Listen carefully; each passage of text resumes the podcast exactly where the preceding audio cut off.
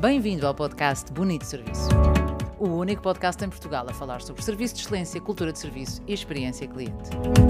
O meu nome é Carla Carvalho Dias, sou speaker, consultora e formadora nesta área apaixonante do serviço.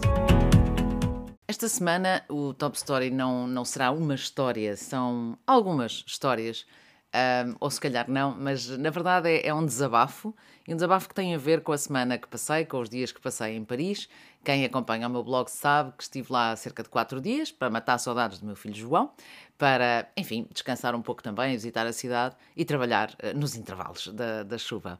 E, e, foi, e foi uma viagem reveladora, e foi uma viagem que me faz cada vez mais dar força a este podcast Bonito Serviço que pretende desmistificar a ideia de que em Portugal se serve mal, porque realmente não é verdade. Tive a oportunidade de escrever num artigo no blog a que dei o título Paris, cidade de, de luz, serviço sem brilho, em que pus um ponto de interrogação e que hoje apetece-me quase afirmar. Foi desconcertante, eu vou chamar-lhe assim, aquilo que senti por lá Uh, já não ia a Paris há uns bons anos, já não ia há mais de 10 anos talvez, sendo que a última visita teria sido à Disney, portanto nem sequer é muito significativa, uma vez que a Disney uh, vive de uma microcultura diferente, e ainda bem, mas olhando para, para Paris e, e, desde a chegada do aeroporto, o que, é que, o que é que eu senti? Um aeroporto organizado, percebi uma organização de táxis semelhante à de Singapura, que não, não é por acaso, é um case study, portanto estão, estão muito bem organizados apanhámos um táxi e um taxista, apetece-me dizer, simpático, sem conversar, mas, mas simpático. Ainda tentei meter um pouquinho de conversa no meu francês não perfeito, mas enfim, mas perceptível, digo eu. O senhor efetivamente era simpático e eu diria não ficámos hum, tristes ou aborrecidos com ele, uma vez que, enfim, não, não saber falar inglês e ao não falarmos muito francês, não esperaria muito mais. Um, mas depois, enfim, não particularizando a viagem, o, o interessante aqui é perceber o quanto todas as pessoas, desde lojas a cafés, a restaurantes, a, enfim, o que quisermos, estão tão desligadas uh, de quem por lá passa, e neste caso turistas.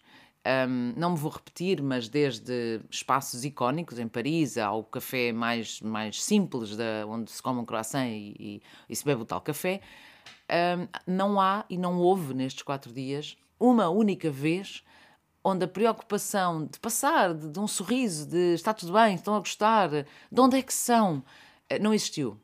E, e é neste ponto que hoje me apetece focar esta, este episódio, que, repito, não é uma história, é uma espécie de, de conclusão e louvor. E louvor a este país que é Portugal.